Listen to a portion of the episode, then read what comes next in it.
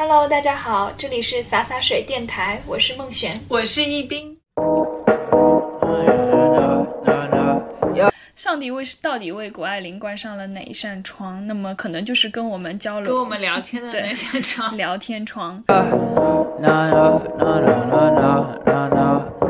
所以一千五百八十分看上看上去好像是一个非常惊人的数字，但其实你看国内那些比较好的申请美国大学的学生，很多人都能达到一千五百八十分的成绩。就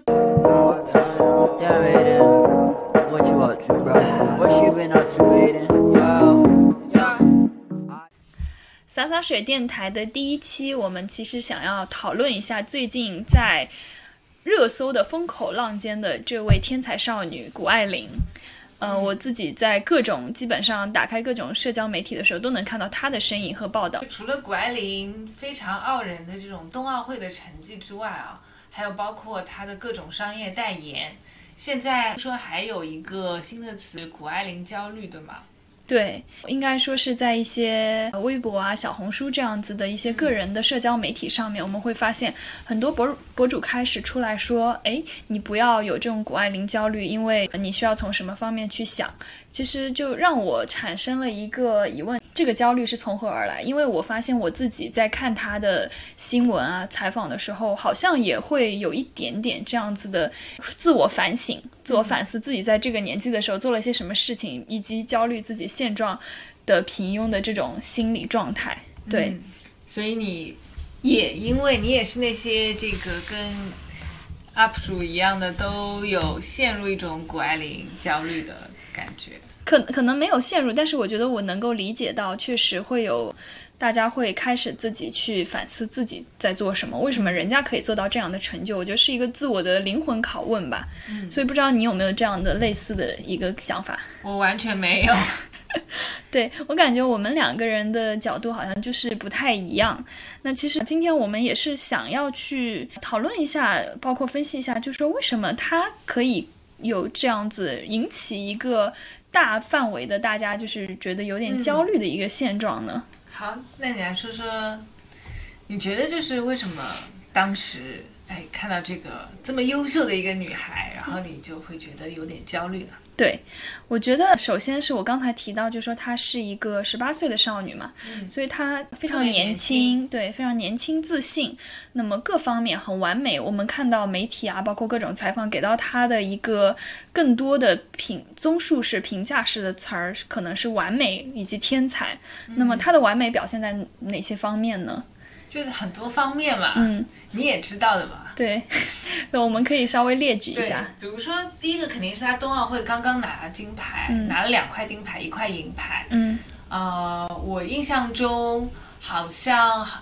好像以前王蒙是在一届冬奥会上拿过两块金牌的，其他就是能拿三块奖牌，其中两块是金牌的人，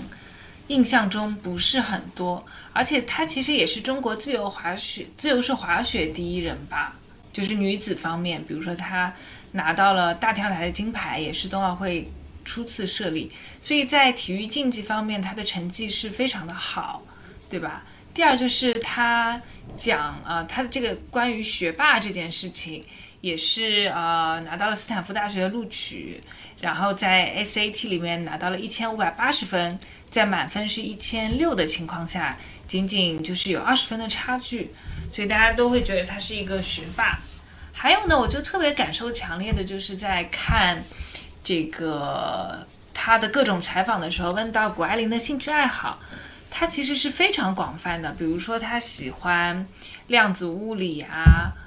呃，或者说一些前沿的东西，然后包括也喜欢写作，想要做一个记者，他也会去做模特、走秀，还有呢，还有什么？我反正都数不过来，还有什么你有想到的？对，我觉得还有就是，比如说很多媒体会报道说，他可能是下一个就是全民式的一个体育明星，对吧？那我们知道，在中国，可能在特别是在这种冬奥会项目当中，我们基本上没有出现过这样子呃引起全民热潮，对商业价值如此高的一个明星式的运动员。那么谷爱凌可以说是第一人，呃，那么她现在身上挂到的代言可能也有二十多个，整个人的这个商业价值已经超过两亿，两点五亿，好像我上次看，对。对，而且她还长得特别漂亮。对，对，她的那个颜值呢，也是非常具有冲击力的一种颜值。她可能是，我觉得说她是混血，可能我们会觉得说她更偏向于西方人的长相。但是呢，同时她又可以说一口地道的京片子，对吧？嗯，南方人说不来的这个儿化音。对。对。那么这就是她的完美，完美的一个体现，就是你从各方面去看她，她似乎都没有任何的短板，而且对。就是有一点，就是网友说他睡觉不是睡了很久嘛？对，大家说，哎，我睡觉都睡不过谷爱凌，对不对？嗯，对。就是他好像又是一个时间管理上特别好的人，对吧？嗯，所以我们很多人就说，上帝为到底为谷爱凌关上了哪一扇窗？那么可能就是跟我们交流、跟我们聊天的 那扇窗。聊天窗确实是这样子的。所以，既然是这么完美的一个人物的形象，那么为什么？我们普通人也会因为他而感到焦虑，而感到 emo 呢？嗯，我自己想了一下，可能就是说，在他完美的同时，我们又因为媒体的报道，包括他自己的一些嗯纪录片的一个陈述，你会感觉到他好像同时也是一个非常接地气的人。你会发现他生活当中的很多片段，其实跟我们是嗯。衔接就是可以做到无缝衔接的，比如说他在准备 SAT 的时候，他会到呃中国回来，对，海淀黄庄，对，去上一个奥数的补习班。这仿佛是我们每一个人在童年的时候都会经历过的噩梦，特别是我们这一批九零后的 年轻人，都是一个普通的高中生会做的，在暑假做的事情，寒暑假补课嘛。对，包括他自己提到的时间管理，那么睡觉每天也会睡十个小时。你想，人家睡到十个小时，他还可以在同时去管理很多其他的兴趣爱好，他还可以在各各种方面去做到业界顶尖。那么，这是一个让很多人都望尘莫及的一个程度了。我觉得，对他有提到，就是小的时候去雪场训练，嗯，没有时间做作业，所以他很早就学会了在汽车上做作业。对这件事情，我觉得对我来说也是很不可思议的。对，包括是你说到他去雪场，其实都是他妈妈开着车带他去的。那么当时我们看到报道里面是说，是基本上八个小时的来回的时间，他基本上都在车上睡觉，然后醒过来去做作业。那么妈妈一直都陪伴在他身边，就好像是一个在你身边就是随处可见的邻家的一个。呃，少女，别人家的孩子这样子，但是她竟然成为了一个全民关注的一个呃体育竞技明星。那么这是一个完美的另一面，就是又好像离我们很近的那种感觉。对，它好像是一个被精心培养出来的一个结果。嗯，所以就是当我们把他的这些成长的各种路径给体现出来的时候，我们就好像觉得你好像顺着这个路径，你也可以培养出像谷爱凌这样的人。或者说，我们自己作为自身的视角来看的话，你是不是时间管理做得比较好，多发展一些兴趣，你也可以成为像谷爱凌这样的人，对吧？然后另外一方面，你又觉得他高度实在太高，就是达不到，对这个样子。所以其实像你刚才提到的，就是说我们会觉得说自己稍微努力一下就可以做到，好像也有人会说，哎，谷爱凌。有人会去嗯，扒谷爱凌的妈妈、谷爱凌的爸爸他们的一些身世啊、背景啊，去说可能是中产家庭啊，或者怎样的一个培养的方式，可以让他做到这样的呃成就。就像你说到的，是精心培养的一个结果。我觉得就是很多大众对于他的一个分析，可能到了一个呃很深层的，把他的这个成就归功成是一个精英培养的结果。现在已经到了这样子的一个地步。嗯，那么我们会为他的一个成功去找到很多的一些原因，找到一些原因，但这些原因好像看起来很接近我们，实际上又不是那么的。真的能达到，对，可能是两三代人的一个努力，社会背景、社会资源，因为他们的一个跨国的那种呃眼界的一个堆砌，就是他们所有东西往上去堆，然后去培养出来有这样一个视野、格局、成就，包括天性没有遭到压制的一个女性运动员。嗯，所以它其实里面包含很多很多因素。刚刚你说两三代人嘛，就谷爱凌的妈妈和她的外婆其实也都挺厉害的，对吧？就是谷爱凌妈妈，我们是应该是的，对，应该说是中国最早的一批女性的风投人，对吧？在美国，嗯对。然后她外婆也是，对外婆在当时的一个对是是交大是吗？嗯，看网上对所以那么在那个年代去读到全国顶尖的这个大学也是非常的不容易了。嗯，是，嗯，所以呃，应该说是有一种家学的渊源吧，我觉得。嗯，当然，网上关于他爸爸的这个呃扒皮和分析，倒是有一段时间引起了热潮，很多人说他呃爸爸是就是可能。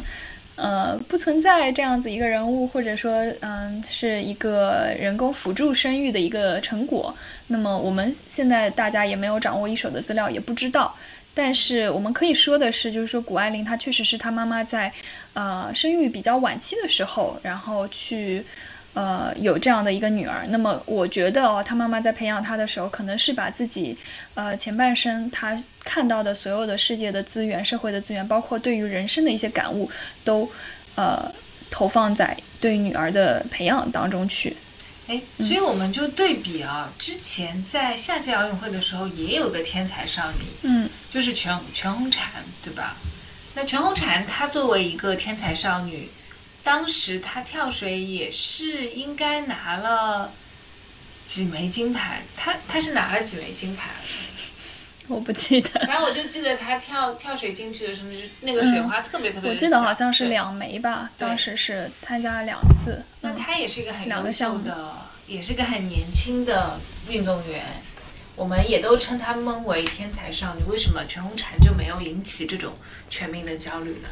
对，我觉得这也是一个非常有趣的现象，就是全红婵当时，呃，作为就是网瘾少女，就是平常也每天在刷关于她的新闻。我们后面看到的是哦，你说，我以为你你说全红婵是网络我自己，我说我自己网络对网络冲浪选手，就是后来看到是大家更多评论里面是展现出来对他的一种怜惜，因为他的家境是相对比较贫寒的，嗯。那么很多人会呃最后蜂拥到他家的门口门外去蹭热度啊，包括去看，然后媒体说出来的是说，哎，全红婵家里很多个孩子，那么爸爸妈妈是怎样去，比如说让他们去学跳水啊，去学水上的这个运动项目，然后呃给他们找到一个出路。呃，这样子对吧？所以说大家会感受到，嗯，他的这个努力背后，可能有一些东西是啊、呃他天生缺少的，比如说家境这方面，他确实可能吃了很多苦。那么他在其他方面的这个努力啊，他的一个韧性啊，我们都觉得说非常能够理解，并且会生出一种怜爱怜惜的那种感觉。包括全红全红婵，她也非常的小，她的年纪才十四岁，对吧？十四岁左右，嗯。所以全红婵的人生就好像是那种被跳水改变的人生，嗯，对，寒门寒门学子那种感觉。对，抓住了这个跳水的机遇，然后通过自己的展现出自己的天赋，然后通过自己的努力，最后拿到了奥运金牌。对，让人觉得非常的能够理解，并且敬佩，是那种敬佩。那么，呃，谷爱凌她不一样的点就是说，很多人会觉得说她是被倾尽所有的资源去培养出来的。可能很多人在评论他的时候，更多的会着眼于他所得到的资源，他的一些嗯社会能量、社会的一些人脉。对，比如说，我记得以前他们在传他的爸爸，就是网上就是 Facebook 里面的一个信息，就是说他爸爸是谷歌第五号员工，对吗？大家都觉得非常的，好像把这样的一个爸爸安在他身上，大家就会觉得这是一个塑造了一更加完美形象的谷爱凌，觉得哎，他爸爸这么优秀，他妈妈也这么优秀，那么谷爱凌也应该是这个样子，就会把这个。我不知道啊，就感觉大家在去想象谷爱凌的时候，就会把她想的，就是会把各种非常厉害的东西放在她身上。对，会觉得这个故事顺理成章。对，这这就会觉得谷爱凌有这么一个爸爸，好像是一个顺理成章的事情。嗯，那么所以呃，后面也是最近吧，谷爱凌她其实有更多的时间在个人社交媒体上发声啊，包括很多人去找到他之前的一些纪录片采访的资料，会发现他其实在自己的生活当中，就从他个人素质来看，个人的一个训练努力来看，他其实作为一个运动员，他的这个训练强度跟个人的韧性，他是不比其他的运动员差，他甚至是超过其他运动员很多倍，他才可以呃获得今日的成就。但是呢，为什么风向会转向，就是说去分析他的一些社会资源，包括让大家陷入焦虑呢？大家会觉得说，是因为我没有这个资源，所以说我没有办法拿到今天的他的这样的一个成就，为什么会变成这个样子？是的，然后我觉得有有一个事情特别有意思啊，谷爱凌说自己在备战冬奥会的时候，就是去年的夏天，她每个星期在都会跑一次半马，半程马拉松。然后下面就有网友评论说：“你看人家跑每个星期跑半马，你以为你家里有钱，你就能每个星期跑一次半马吗？”还有人跟对比他跟王思聪，就说王思聪家里也是非常的有钱，然后王思聪也很爱打游戏，但是他个人并没有成为什么打游戏的世界冠军。哎，然后这个就有点想到那个。之前的很火的华为公主，嗯，觉得她跟谷爱凌比的话，会有什么样的点吗？对我发现我们就会呃去倾向于做各种的对比。那么呃，因为为什么会产生焦虑呢？其实人跟人之间，呃，去做了对比，然后发现一些差距的时候，你才会产生那种。社会嗯感上的一一种焦虑吧，比如说像王思聪啊，像你提到的华为公主姚安娜，他们呃没有给大家带来很大的焦虑，是因为他们后面的人设崩塌了。就是他刚开始的时候，大家会觉得说他是一个富家出来的公子公子哥啊，然后包括公主啊，但是呢，后来大家会发现，哎，王思聪他的好像人品，他的道德感，嗯，欠稍欠差强人意，那包括他的一些。创业的项目好像失败了，后面甚至背上债务，然后包括华为公主姚安娜，大家会觉得说她的外观的条件不是很好，不适合当明星，包括她的舞技，大家会觉得说你这个舞技怎么跳女团对女团舞怎么会跳成这个样子？啊、对，然后后来她出来发专辑啊，什么也响应比较平平嘛。那么在这样子一个情况下面。看客的这个心态可能会更加的自洽一点，会觉得说，哎，我找到了一种平衡感。对，但是在谷爱凌，她目前为止呢，她没有给我们这样一种感觉，我们会觉得她所有的方面都远超于常人，她没有任何一个短板。嗯，所以就是太完美会引起你的，嗯，就是会一般来说就是一个特别特别完美的一个形象，然后看起来是个可复制的东西，就往往会引起我们的焦虑。对，完美，但是又好像似乎离我们很近，所以作为一个完美女性的模板，谷爱凌她是不是真的可以呢？嗯，我们其实这里嗯有一些小小的疑问吧，因为呃这样子的一些来自于社交媒体的一些吹捧啊，包括说嗯有的时候很多时候会。形成一个捧杀的一个结果吧，我觉得，就对于谷爱凌本身，我是觉得说，如果她能够，她当然她现在是处在一个热度的巅峰啦，可能说她，我们大家也知道，她对于时尚的兴趣也挺高的嘛，可能说对于她之后进军就是这些时尚啊，包括娱乐领域的话，会更加好，对于她的吸金的这个能力增值也会更加好。但是对于他的这个运动员的才能继续去做一个发挥啊，包括持续他之前的一个运动员水平的一个情况，这些会不会有好处呢？我们现在其实都不能得到一个结论。嗯，那我其实一直有一个问题啊，因为我自己对谷爱凌看没有这种所谓的谷爱凌焦虑的。然后我之前也看到一个理论，就是说大家其实其实都喜欢跟身边的人比较。就是身边的人会往往会引起的焦虑更多一点，比如说一些跟你很远的人，然后在电视上天天看到的那些人非常优秀，你就不会那么的焦虑。我举个例子，比如说你爸妈说，哎，别人家的小孩怎么怎么样，这种总是会引起你的焦虑，因为他说的是别人家，就仿佛就在你家旁边。但比如说很少有人去会去。觉得英国女王的生活让他很焦虑，因为你们的生活实在是隔得太远了。那我就想问说，如果我们会觉得谷爱凌她到底是离我们近还是离我们远？因为你从这种，如果这个理论是正确的话，我们应该会觉得他是一个跟我们离得比较近的人，对吗？对。但实际上，无论是生活的地方，还是所达到的所达到的这种成就，其实都离我们很远。对，非常。非常有同感，所以我刚才才会觉得说，是因为社交媒体，我觉得是作为现当代的这个最大的一个嗯名人催化剂嘛。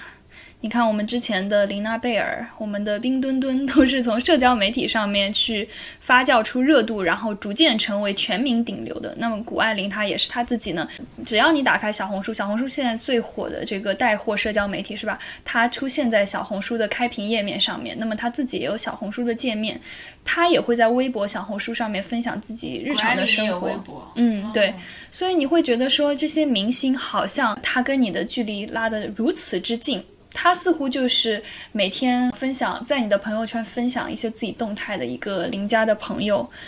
然后但是呢，同时这个背后的一个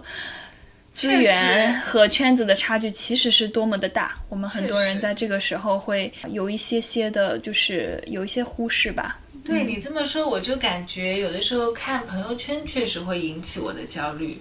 然后因为我个人用社交媒体用的比较少，你在用社交媒体的时候。也渐渐的会有有用朋友圈的感觉，对吗？对，就他实际上离你是很远的，但他把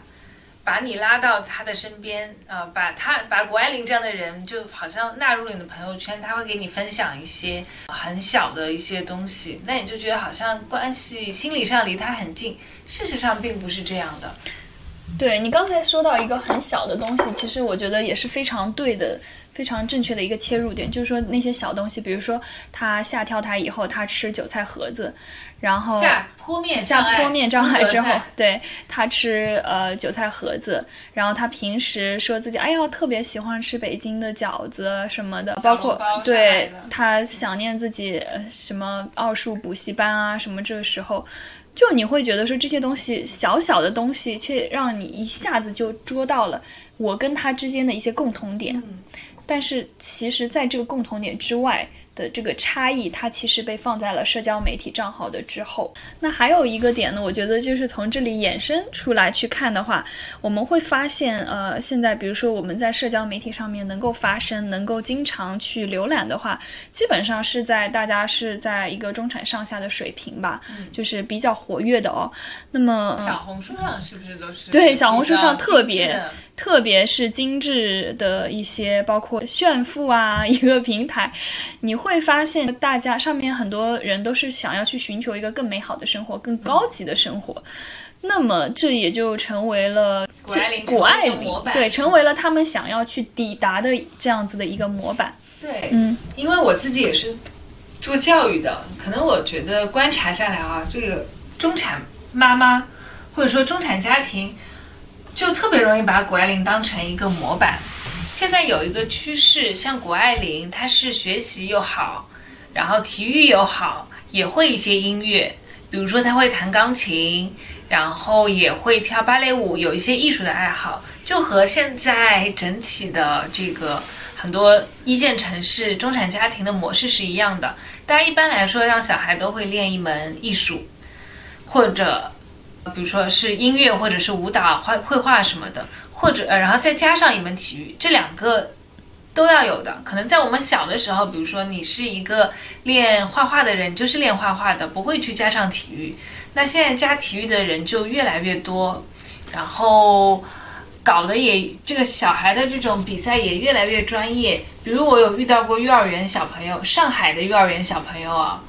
他说我问他，哎，你暑假干什么呀？他说去哪个城市？去西安还是什么来着？去打冰球的联赛。嗯，你就觉得非常的不可思议。这么小，就是大家都会去要带他走这么一个职业化的道路，而且是幼儿园的小朋友。上海其实也不是那么的，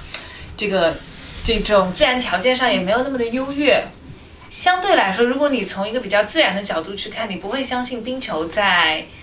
上海有那么多的基础，但你会发现在一些比较好的学校里面，很多学校都有冰球队或者旱地冰球队，或者他们叫软式曲棍球队。嗯，大家都会去做这样的东西。然后包括还有很多小孩练反正越 fancy 越好啦，都是有很多体育就是有一些鄙视链的嘛，就在鄙视链最上游，可能有的小孩练赛车的，卡丁车就非常贵，对吧？你知道卡丁车多少钱一个？嗯，我上次看到价格是，咱八圈好像是二百五十块钱，呃，八分钟不好意思，八分钟二百五十块钱，还还是不带教练的，所以这个是一个非常烧钱的运动。到后面马术，还有一些我们刚刚讲啊高尔夫、冰球之类的，像跑步这种只能算在最后面，就没有人会去中产的小孩不太会去练跑步的，因为这个算是一个很硬核的项目。但前面那种烧钱的运动，大家都会想要让自己的孩子去尝试一下。对，像你刚才提到的这些运动，其实他们说滑雪也是运动里面烧钱的一个天花板了，装备啊，天花板。对，顶级的教练，这些需要你付出多大的这个金钱资源，包括你的这个人力的一个人脉的链接，你是不是能够请到最顶级的教练去陪伴你的孩子？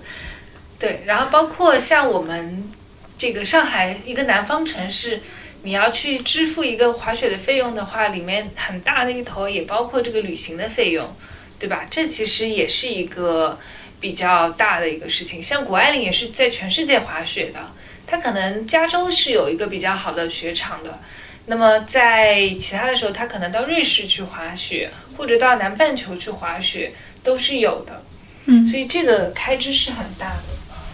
对，所以。刚才提到的就是说运动，包括课余兴趣爱好，以及就是 SAT。那么中产基本上想要去培养孩子的这个路径当中，一定会有的一个选项就是说出国，对吧？出国我们会肯定会涉及到各种的国际考试。那么 SAT 一千五百八十分，这个从你的经验来看，这个分数它意味着什么呢？哦，就是说，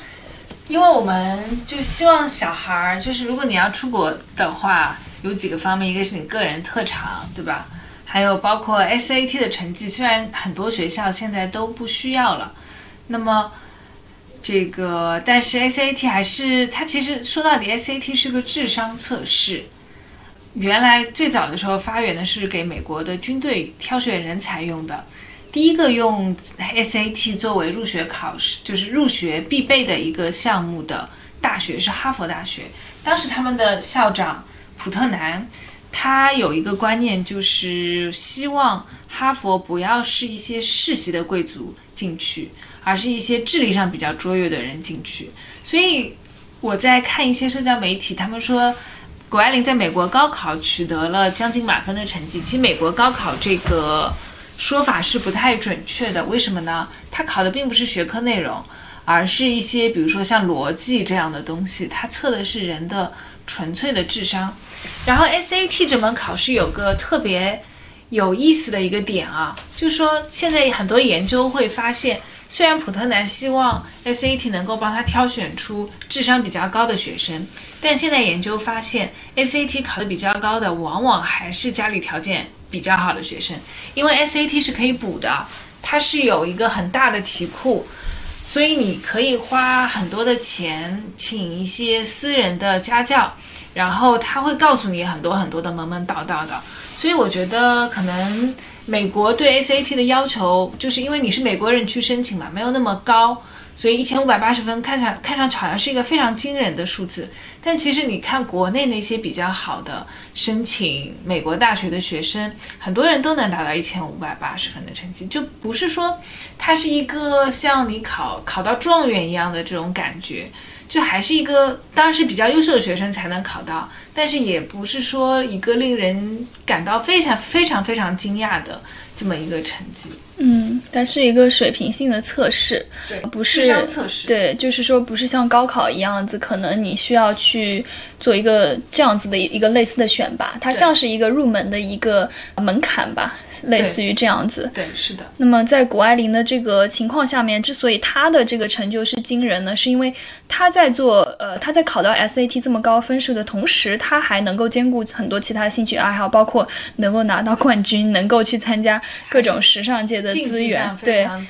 对，那么还有人呢会提到，就是说他其实是共享了中国和美国最好的资源，比如说他在中国补习奥数，然后上一天的课可以抵美国，比如说一年的这种量。那么他把这些的一个应用。就是数学的这个能力放到美国的 SAT 考试里面去，对于他来说可能就更加的轻而易举，这种感觉。对，很你就让我想到很多中产的家长也是这样做的，他们人可能是在中国，所以学术方面非常的强，然后他们的小孩暑假都会去美国参加夏令营。嗯，他们参加夏令营不是那种浮光掠影式的，哎，我看看哈佛大学啊怎么样？他们可能，啊，举一个例子啊，比如说很有名的大都会博物馆。开一个讲某一个时期的，比如说古典主义时期的这个绘画的鉴赏课，有一做了一个夏令营，他们就会带孩子去参加这种高品质的夏令营。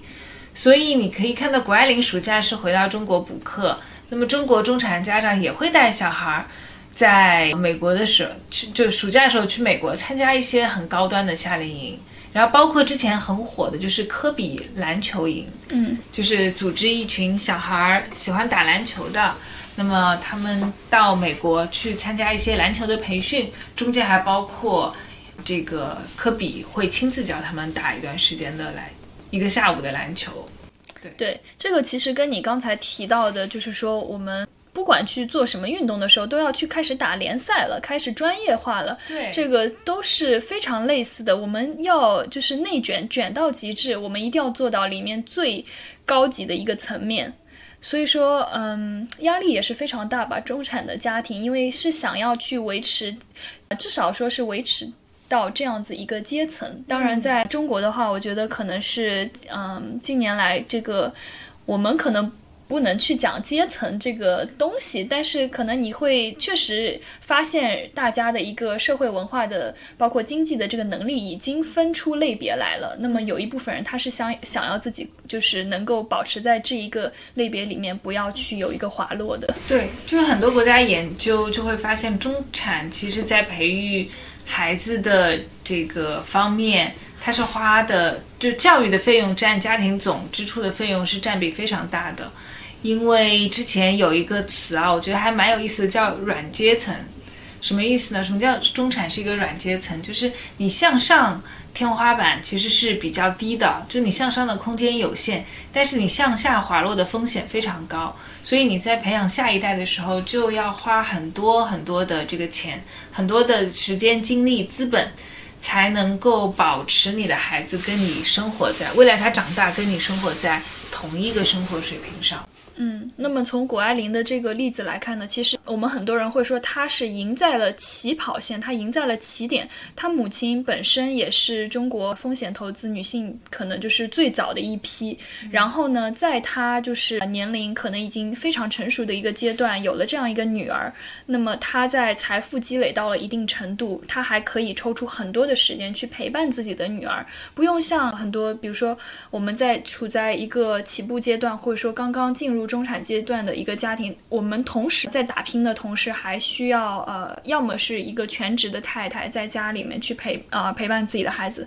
或者我们需要花费一定的这个金钱有限的这个金钱资源里面抽出一部分去陪伴自己的孩子。对于我们刚刚出现的国内的这样一个类别的家庭来说，还是负担还是相对比较大的。谷爱凌的这个例子可能就会更加的轻松。所以这样子的一个焦虑，可能它蔓延到的不仅仅说是作为孩子本身，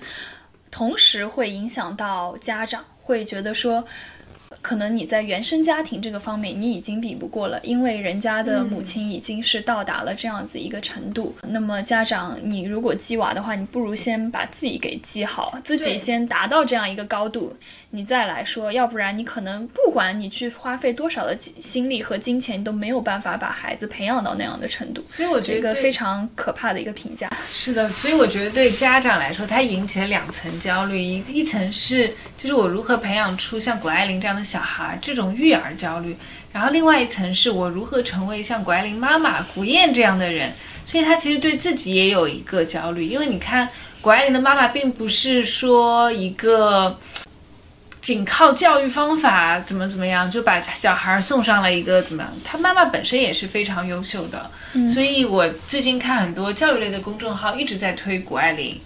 有的是讲。鸡娃不如先自鸡自己啊。有的还说这个谷爱凌从身上从她身上我们可以学到什么，但她其实跟所以这跟中产的这种教育的梦想还是联系的非常紧密。嗯，谷爱凌的妈妈她自己本身也是啊，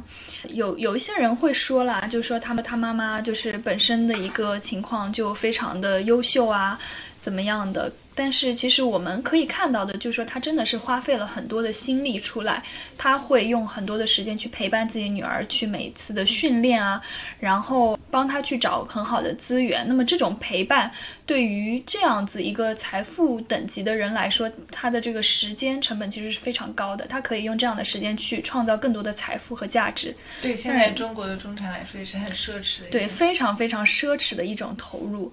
那么可能我觉得，嗯，我们。从一个比较平常人的心态来说，父母的陪伴总归是非常重要的。可能这是教育的一个天花板了吧？可能。那我们分析了一下为什么我们会有这种谷爱凌焦虑的原因，那我们应该怎么办呢？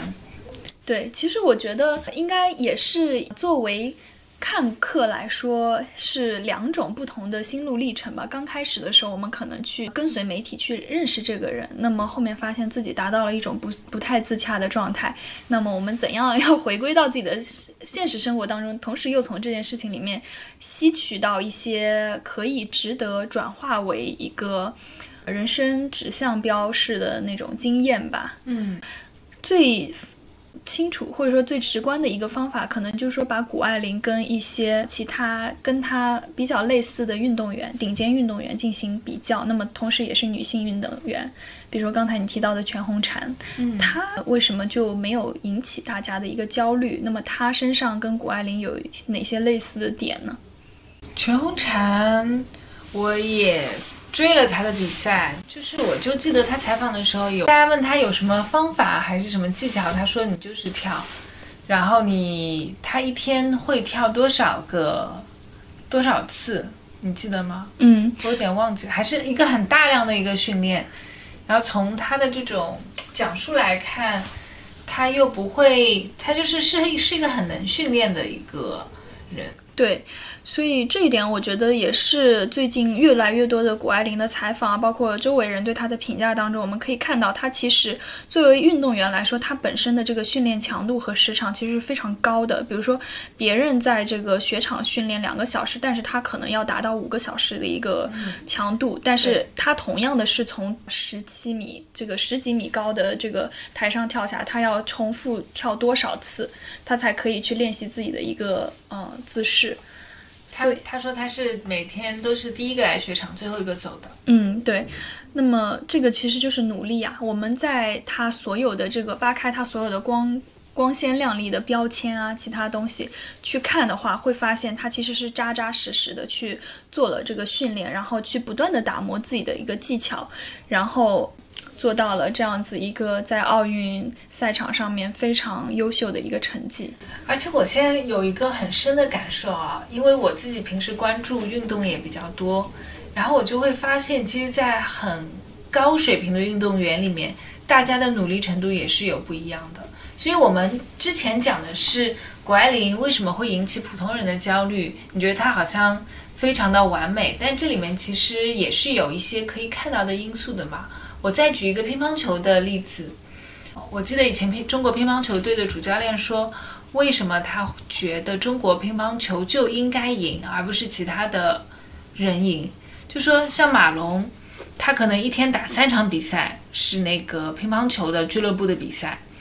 那其他国家运动员也会来中国参加俱乐部的比赛，马龙一天打三场，然后还要训练。他又说那个波尔啊，德国的波尔。一天就打一场，然后下午他也不训练，就和他太太去喝咖啡去了。所以这个刻苦程度是不太一样的。包括我们以前中国的游泳运动员孙杨，他在中长距离上是一个非常厉害的一个状态。那他当时的他当时去跟了一个很有名的澳大利亚的教练。那个教练说，孙杨他每天会把计划都写在那个小黑板上，大家都可以按照他的计划练，但只有孙杨一个人能够完整的把他的计划游下来，就说明我们虽然看起来他作为一个顶尖运动员，好像就是跟我们常人不是一个 level 上的，但你会发现他跟其他的运动员相比，也是他会更加努力一点。嗯，也是一个不同的一个等级对的训练，所以说他的这个成功，你会发现他在训练的打磨自己的技巧方面，其实已经跟啊、呃平常的运动员已经拉开距离了。那么第二点呢，就是说发现他跟呃我们之前夏季奥运会的时候，杨倩对吧？杨倩也是一个当时引发大家的一个关注的射击运动员。小黄鸭，对，非常非常可爱，非常就是像邻家女孩的对一位射击运动员。那么她当时其实引起过一段时间的关注，但是没有上升到谷爱凌的这样一个程度。我自己个人认为啊，觉得是她的一个形象呢是比较邻家的女孩感的一个形象，然后呢，她的一个时尚价值，包括她的话题度，就是身份的一个复杂性，可能相对谷爱凌来说，可能那个热度会稍微比较轻一点。但是呢，她跟谷爱凌在自述自己的一个运动的嗯经验的时候，就是运动拿到金牌经验的时候，其实也有一些共性。比如说，他说我在打这个就是打这样子一个靶的时候，我其实心里就是只是想着我要去达到什样什么样的一个程度，我没有想到我现在在比赛当中，或者说我是要跟谁去比较，因为射击其实就是一个自己跟自己去比较的一个运动，对吧？对，你说的很对，我就想，因为我最近在读《论语》嘛，孔子，大家就问孔子说：“哎，你喜欢什么样的运动？”孔子就，当当然不是说的这么白话，说问什么样的运动。孔子说，这个他觉得射箭是最好的，因为射箭是自己跟自己比，而不是通过打败对手去比。像谷爱凌，她其实也是自己跟自己去比，对吧？嗯。然后她在比赛前，你可以明显的感受到，她可以进入一个自己的世界，然后去想一遍动作，然后去完成的时候，往往这个效果就是非常好的。所以这这就是我们之前讲的心流。很流行的那个词啊，对，就是一个心流的状态，就像羽生结弦他在挑战四 A 的时候，他是在跟自己过去的自己去做呃一个对比，他想要去超越自己，他的呃心理其实已经达到了一个无他的一个状态了，所以说这个可能又是一个呃